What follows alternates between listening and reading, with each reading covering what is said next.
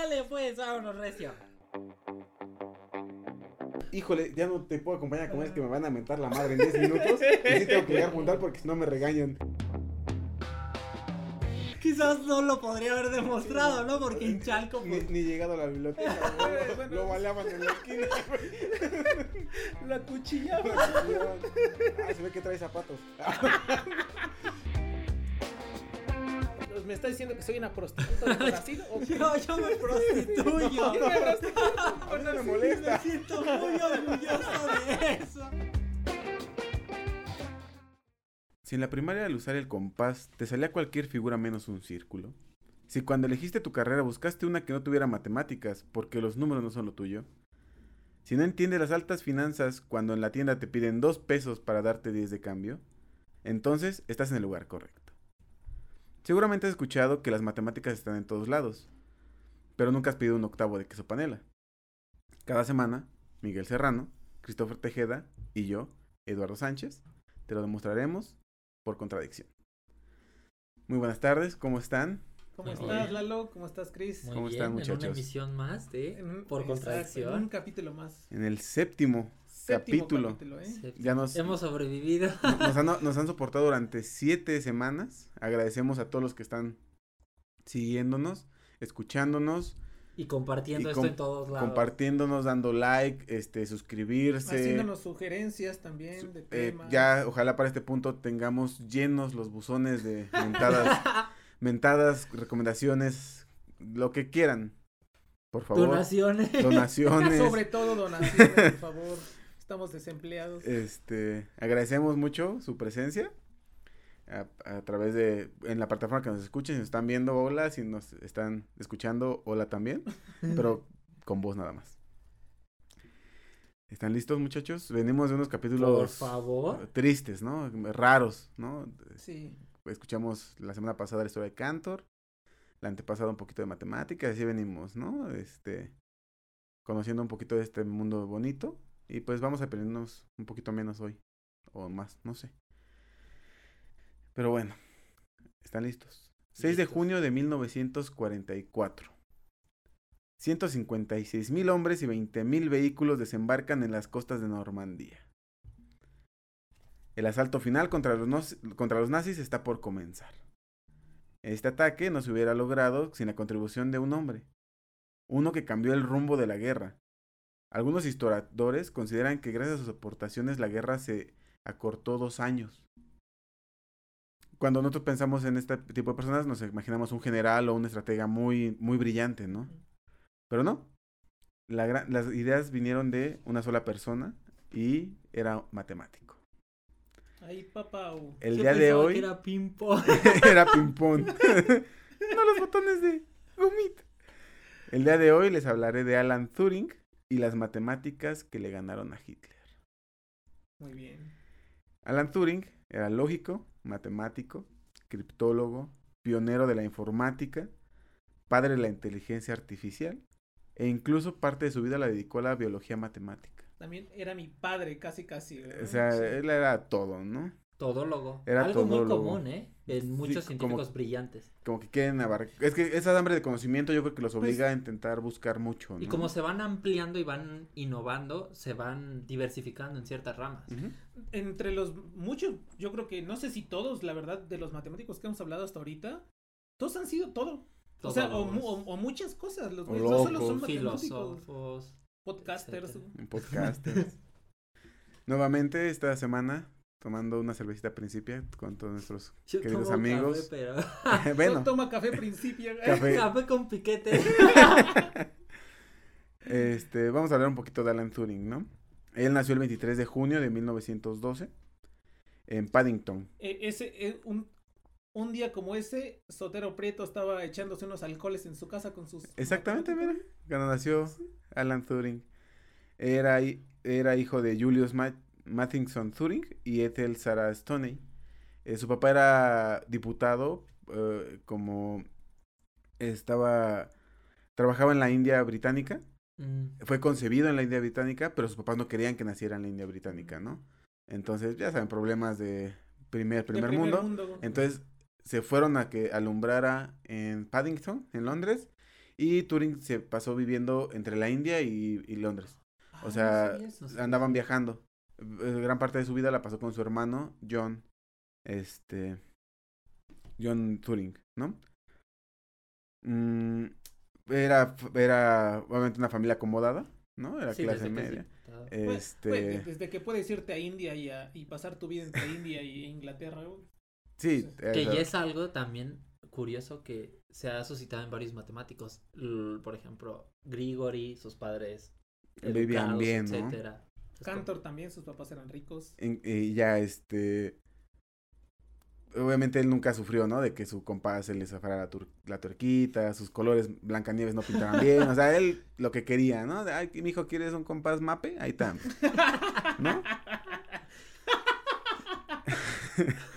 Eh, Es que porque es la neta, biches. es el compás caro, ¿no? que llevan los ricos en la primaria, güey. Que con estuchita aparte, ¿no? Y todo. Yo, Sí. yo se tenía que romper el mismo cartón donde venía mi compás y mi regla, ¿no? sí. Y, no, es que mi regla viene en su estuche propio, ¿no? Ay, la madre. Yo traigo un pedazo de 10 centímetros, ¿te sirve? Problemas del primer mundo. Sí. Exacto, güey. Eh, desde muy pequeño, Turing mostraba ser muy brillante. Dicen que en sus ganas de querer aprender, él mismo se enseñó a leer. O sea, en menos de tres semanas, él se enseñó a leer. ¿Cómo? ¿Quién sabe? Pero, o sea, él, él era muy despierto y quería como aprender, entonces se obligó a leer en menos de tres semanas, él solito, desde pequeño. A los... eh, le, le gustaban mucho los rompecabezas y los números. Eh, esto es importante, ¿por qué? Porque eh, más adelante esta afición por los rompecabezas le ayudó a resolver uno de los rompecabezas más difíciles, que fue la máquina enigma de la que vamos a hablar un poquito más adelante. Cuando tenía 14 años entró al internado de Dorset, pero el primer día de clases eh, vino la, huelga general de Inglaterra. Fue cuando cerca de 1.7 millones de trabajadores hicieron paro total de labores durante seis días porque había ahí unos problemas de que querían bajarle el sueldo a 800 mil este, trabajadores de carbón de las minas. Entonces Turing eh, fue su primer día de clases y como tenía que llegar a la escuela, su solución fue irse en bici. Eh, pues dices, ah, pues está cerca, ¿no?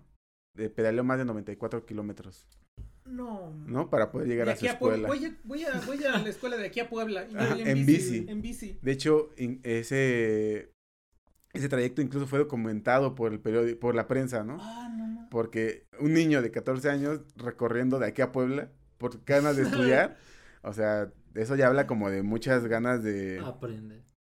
de aprender, pero Ya, imagínate. ya habla de alguien que no es normal. Ajá, Sí. pero imagínate, quería llegar a, a estudiar y llega y como era la huelga seguro no había muchos, ¿no? Exacto, Entonces exacto. llegó así como en Malcolm, ¿no? Cuando llega y no hay nadie.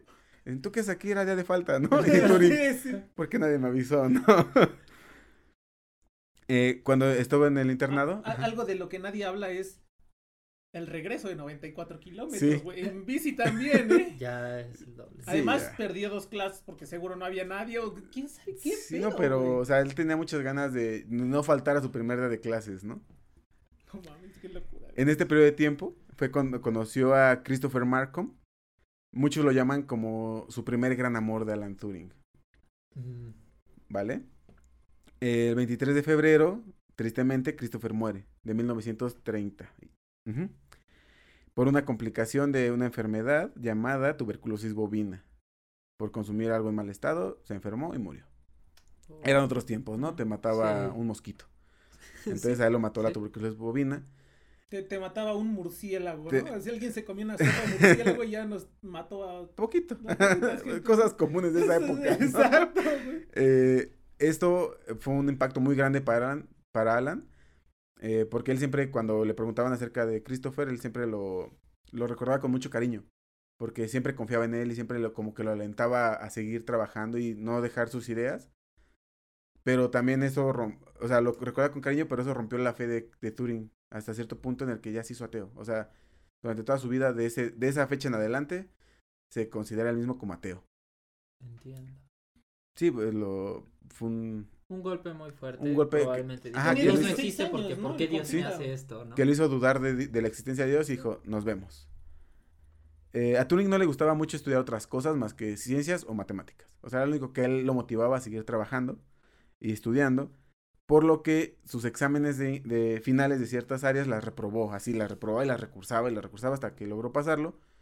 Esto hizo que solamente se podía quedar en su segunda opción de universidad, que fue el King's College. O sea, su, su primera opción era el Trinity. Ajá, el tri- Las dos son eh, escuelas adjuntas de Cambridge. Pero, o sea, ninguna de las dos es mala escuela, ¿no? O sea, es como decir, ay, me quedo en el King's College, es. O sea, es, no es malo. Sí. Pero para Turing sí fue así como. Me de, quedé en Yale, pero quería el MIT. Ajá, algo así, ¿no? Eh, ahí se desempeña Me muy quedé bien. en la UNAM, pero quería la UAM, ¿no? Ah, entonces- por eso. No es cierto, a los de la UNAM, los queremos mucho. en 1935, Turing es nombrado profesor del King's College. O sea, termina Ah. su universidad y lo nombran profesor del King's College. Y se gana una beca eh, con la que se va a Princeton. ¿Vale? Eh, cuando fue alumno en el King's College, eh, fue alumno de Max Newman. Y ahí se familiarizó con y se encantó con el problema del. Ahí va una, un buen trabalenguas. El Etchenksdungsproblem. Que es el problema de la decisión. De David Hilbert. Claro, sí, sí, sí, uno de los problemas de Hilbert. Es, o sea, se traduce como, literalmente es el problema de la ci- De decisión. Este problema es sumamente importante para las matemáticas teóricas, principalmente para la lógica matemática. Porque como en el capítulo pasado mencionábamos, nos da idea de qué es y qué no es un teorema, qué es y qué no es resol- resoluble. Entonces era un problema fuerte, Complejo. muy complejo realmente. Mm, eh, eh, cuando ya se fue a Princeton, trabajó bajo la tutela de Alonso Crutch y con él pudo darle solución al problem, al problema de la decisión. Ajá. En su tesis en su trabajo titulado mm, ay, ¿dónde está? Perdónenme. Los números computables con una aplicación para el teorema de la decisión. Ya no le voy a decir el, Sí. el El- nombre el- ese ruso. nombre- Alemán, perdón. Alemán. Eh, este tiempo fue en Princeton, pasó durante dos años aproximadamente de su vida en Princeton. Y eh, acabando su doctorado, se regresó a Cambridge. Recuerdan que era maestro, entonces pues se fue por la plaza, ¿no? Le dijeron, papi, si no te me regresas, el CETE anda acá con todo. Te vamos a quitar la plaza, ¿no? Entonces se regresó a Cambridge. Y eh, como un dato interesante, mientras su tiempo que estuvo en Estados Unidos, empezó a, a tomarle cierto amor a la criptografía lo veía él como un hobby. O sea, incluso hay un testimonio que dice, acabo de escribir, descubrir un, un sistema casi impenetrable para este resolverse. Posiblemente se lo pueda vender a la majestad, a la señora, a la señora su reina o el Ah, reino, God Save the Queen. pero que se le hacía inmoral, ¿no? O sea, encriptar este Claro, claro, informa- mensajes y demás. Pero lo veía él como un hobby para alejarse de las matemáticas. Se pueden hacer matemáticas. voy a descansar haciendo un código impenetrable, a ver, Ajá, como un crucigrama. Sí, ¿no? Eh, exactamente, o sea, su, su forma de distracción era hacer más matemáticas, ¿no? Pero era su forma de alejarse un poco de las matemáticas teóricas. Entonces, como quedamos, en 1938 él regresa a Cambridge. Y el 1 de septiembre de 1939, si bien algo que todos sabemos, estalla la Segunda Guerra Mundial con la invasión del ejército alemán a Polonia. Ese día, el 1 de septiembre, sucede esto. El 4 de septiembre, llaman a Alan Turing a formar parte de un equipo en la mansión de Bletchley Park. Con aproximadamente 30 personas más. Pero entre las personas que figuraban ahí había arqueólogos, campeones de ajedrez, lingüistas, incluso había expertos en resolver crucigramas, güey. Sí, Claro. O sea. Pero, de hecho, de hecho, la historia de. No más, yo creo que tenemos que hacer un capítulo, capítulo. solamente para la historia de Bletchley Park. O sea, sí, tanta figura que pasó por ahí. O sea, Bletchley Park era. No sé, güey. en- en- no sé, como en ese tiempo era como. Pues el lugar de, de espías de Inglaterra, ¿no? Sí. O sea, una- De, de hecho, todo lo que sucedía en Bletchley Park no se supo, bueno, eh, más adelante lo voy a contar, pero no se supo hasta 1970, güey.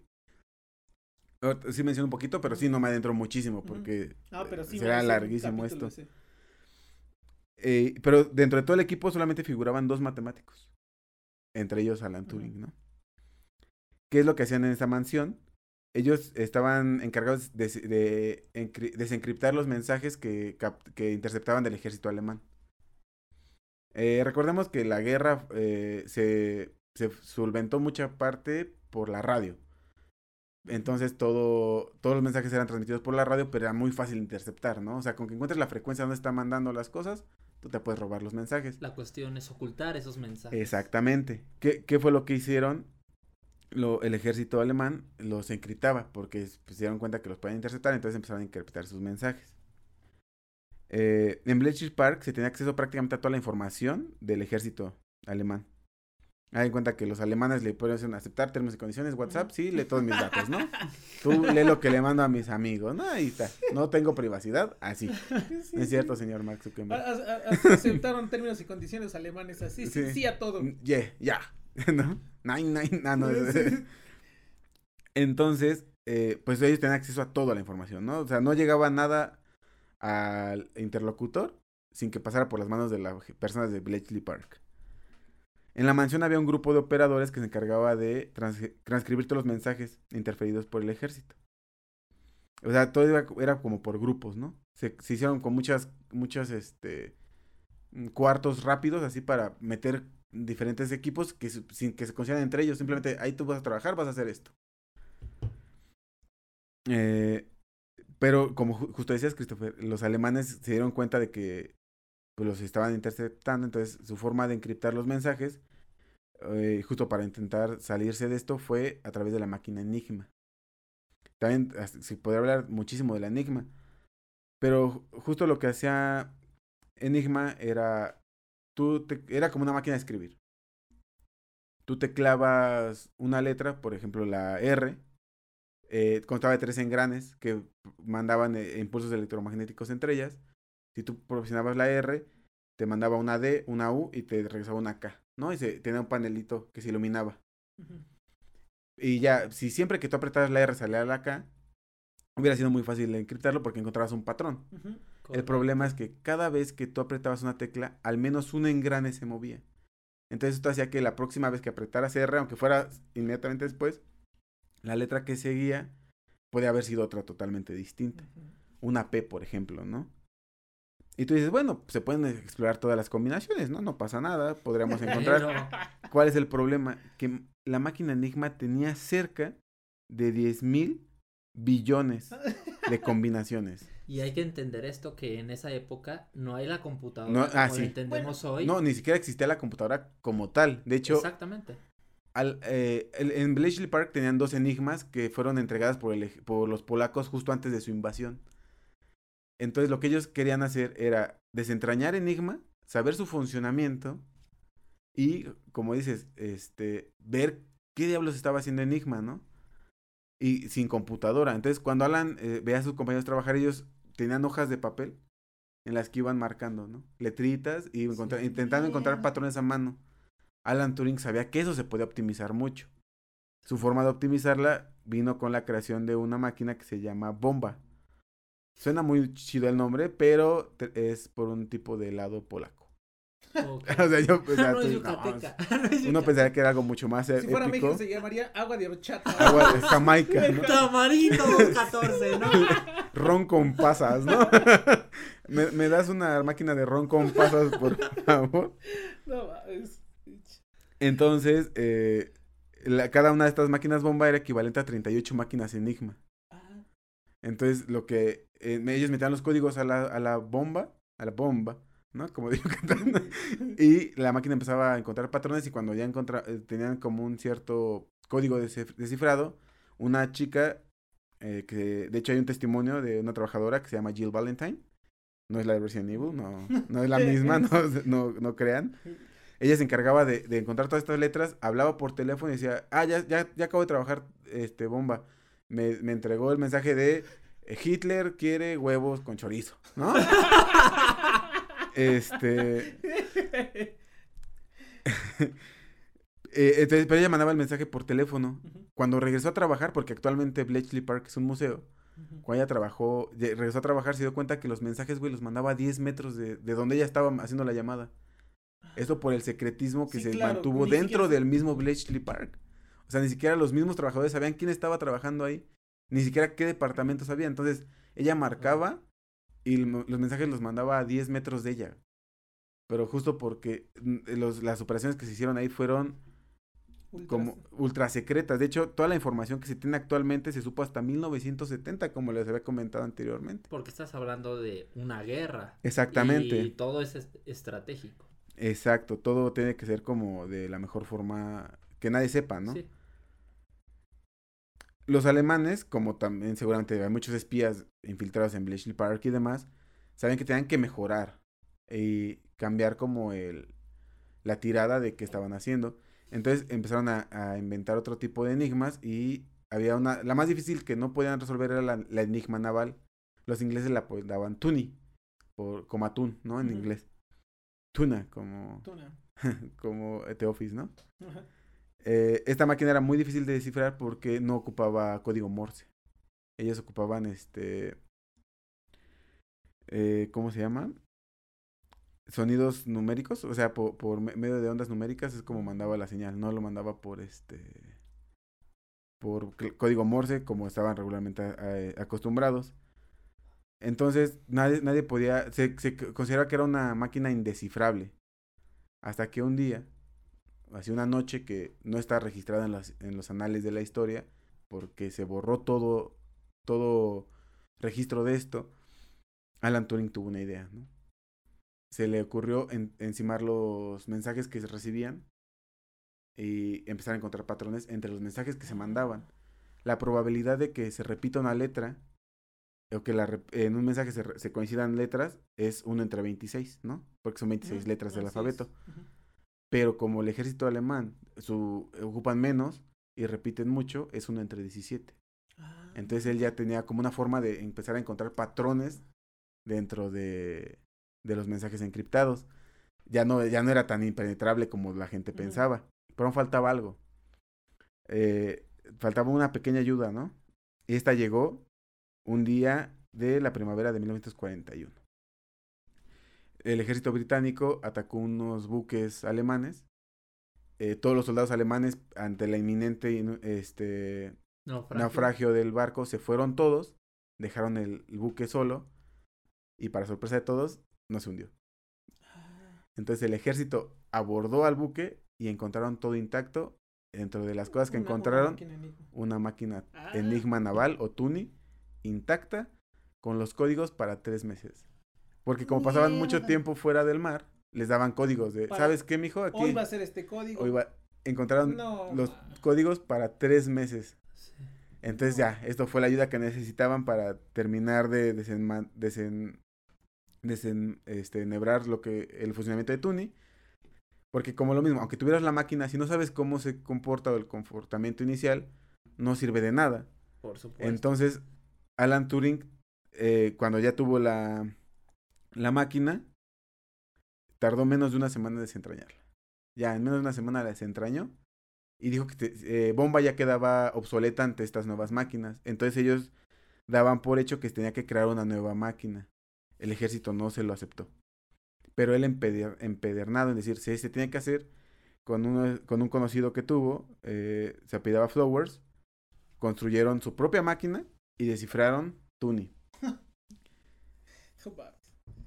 Entonces, eh, gracias a esto, ellos este, pudieron encontrar todo lo, desencriptar todo los, lo que mandaban el ejército alemán. Y la máquina que ellos crearon tiene uno de los nombres más chidos que he escuchado, se llamaba The Colossus. Nombrezazo, ¿no? Sí. Entonces, gracias a esto, pues ya sabían eh, cómo iba a, a proceder el ejército alemán. Y después de la batalla de Stalingrado, este Hitler decide este, replegar a sus tropas, como reorganizarse. Y, y ya gracias a todo lo que sabían este, en Bletchley Park, comenzaron a, a hacerle llegar mensajes señuelo para dejar libre las costas de Normandía. Les dijeron que iban a, ir a- eh, iban a atacar por otro punto. Eh, Hitler replega todas sus tro- tropas por donde se habían filtrado la información, que ellos permitieron que se filtrara, para poder tener el desembarco masivo en Normandía y así dándole fin a la Segunda Guerra Sí. Mundial. El principio del fin. El principio del fin, ¿no? O sea, dando inicio al fin Sí. de la Segunda Guerra Mundial en el supuesto día D. Eh, pues la guerra se gana. Todos, todos vitorean a la realeza. Todo el mundo le aplaude. Pero Ahí tenía hay que- todo un trabajo. Dentro de, den- dentro de la gente que se le aplaude tenía que haber estado Alan Turing, ¿no? En lugar de eso, eh, bueno, en Bletchley Park también festejan, pero no pueden hacer público que gracias a ellos se ganó. ¿Por qué? Porque los humanos siendo humanos, el ejército ruso eh, se hace de unas enigmas, de las máquinas enigmas de los alemanes, las reconfiguran y en este periodo pues comienza la hermosa Guerra Fría, ¿no? O sea, de los huevos a la, de la sartén al fuego, ¿no? Como en el Hobbit. Entonces, pues no pasa mucho, entonces no pueden tampoco ellos cantar victoria en Bletchley Park porque Porque van a seguir chambeando. No, y aparte, guerra, vamos a la porque si lo hacen si lo hacen público, los rusos van a saber que ellos saben cómo descifrar su máquina, entonces ya no van a usarlas. Entonces, Correcto, se- no sí. pueden saber, no pueden decir nada. El problema de esto es que el gobierno inglés incluso ve a Alan Turing como una amenaza. Con todo lo que sabía, y con todo lo que con todo lo que él, este, con todo su potencial, lo ven como una amenaza y más aún por su orientación sexual. En 1948, Turing desarrolla los cimientos de la inteligencia artificial. Sí. Lo tachan de haber realizado un trabajo mediocre. Le niegan fondos para construir lo que podría haber sido el primer ordenador del mundo. Le dijeron, no, esto no sirve, no nos interesa. En 1950, Alan Turing ya tenía programas, eh, ideas de programas de computadora, incluso ya tenía uno para, eh, dedicado al ajedrez. El Office, ¿no? El Office, ya tiene Ay. Office 50. Güey, no mames. Qué mala suerte Ya que no existía. tenía MATLAB. güey. Exacto. Qué mala suerte que no existía Oprah, güey, para que fuera con una, una pinche entrevista millonaria. Sí, y ¿no? se financiara, güey. Vale, madre. No, o sea, llevaba Shark Tank esto y Sí.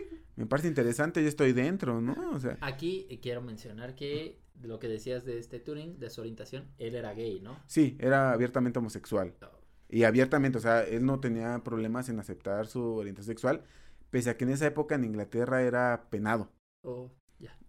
Eh, a eso vamos, de hecho, eh, bueno, ya tenía un programa de computadora, incluido un ajedrez, eh, tildan su trabajo de inútil y lo ven como una pérdida de tiempo. Dentro de su trabajo realizado, deja eh, la famosa prueba de Turing, que es para saber si una inteligencia artificial es lo suficientemente, si realmente es inteligente y puede hacer que un, un humano Mm, no sepa que estás hablando con una máquina, ¿no? Que actualmente es- tenemos muchos tipos de inteligencia artificial, pero no, no sabemos si pasarían la prueba de Turing, ¿no? exacto. A esto se le llama el juego de la imitación. O- eh, lo que él decía para la prueba de Turing, él lo llamaba como el juego de la imitación.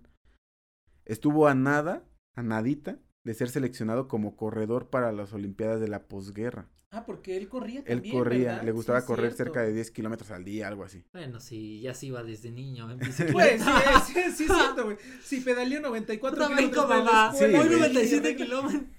No, mames. En 1952, eh, ya todo se viene abajo, ¿no? Turing invita a un joven a pasar a su, casa, a, a su casa un tiempo agradable. El, el chavo le juega mal, le pone un 4 y le roban todo. O sea, lo- le roban todo. Turing denuncia al agresor y lo terminan condenando a él. O sea, fue a la PGR, le dijo, carnal, me acaban de robar. Por es eso, que, ¿por joven, es que, es que, es que, joven, ¿para qué te dejas robar? Entonces, No, lo- bueno, y también porque, como decías, o sea, este cuate era una persona que vendía sus, sus, sus servicios sexuales, ¿no? O Exactamente. sea, ese es, ese es el problema, o sea, dijeron, ah, no, aquí el delincuente no es ese güey, el delincuente eres tú por O sea, él te robó, sexual. pero porque Ajá, tú eres gay. exacto. exactamente. güey. Sí, esa es una jalada. Sí, o sea, lo denunció en Monterrey, yo creo, o algo así. No es cierto, Monterrey, los amamos.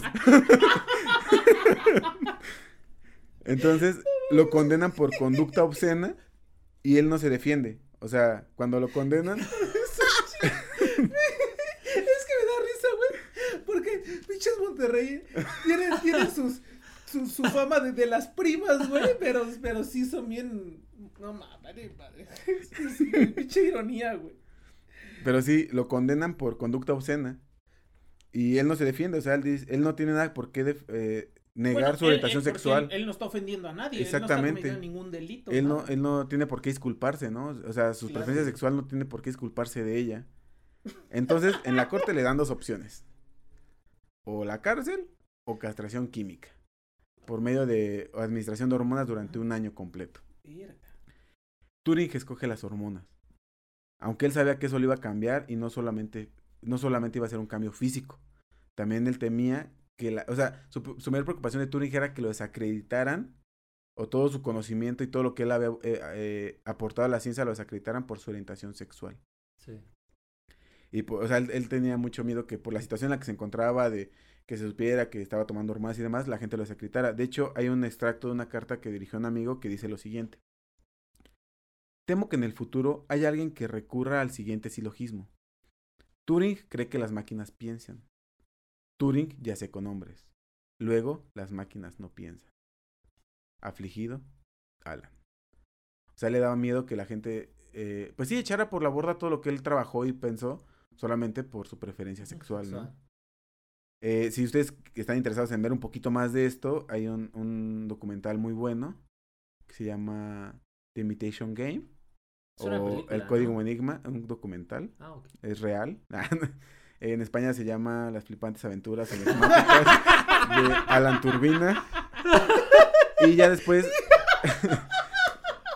de hecho. Turbina. De hecho, después este Alan Turing, en ese documental, se va con los Avengers a, cuidar la realidad y todo. O sea, sí, es una película, es la de The Imitation Game con Benedict Cumberbatch. El 7 de junio de 1954 hallan el cuerpo de Alan Turing sin vida. Su cuerpo está lleno de cianuro. Junto a él una manzana mordida. No se sabe si la manzana estaba llena de, del veneno, no analizaron la manzana, así que se dieron el tiempo de analizar la manzana. Eh, pero este, lo clasifican como un suicidio. De hecho, eh, hay una leyenda, ¿no? De que Apple tiene la manzana mordida en honor a Alan Turing.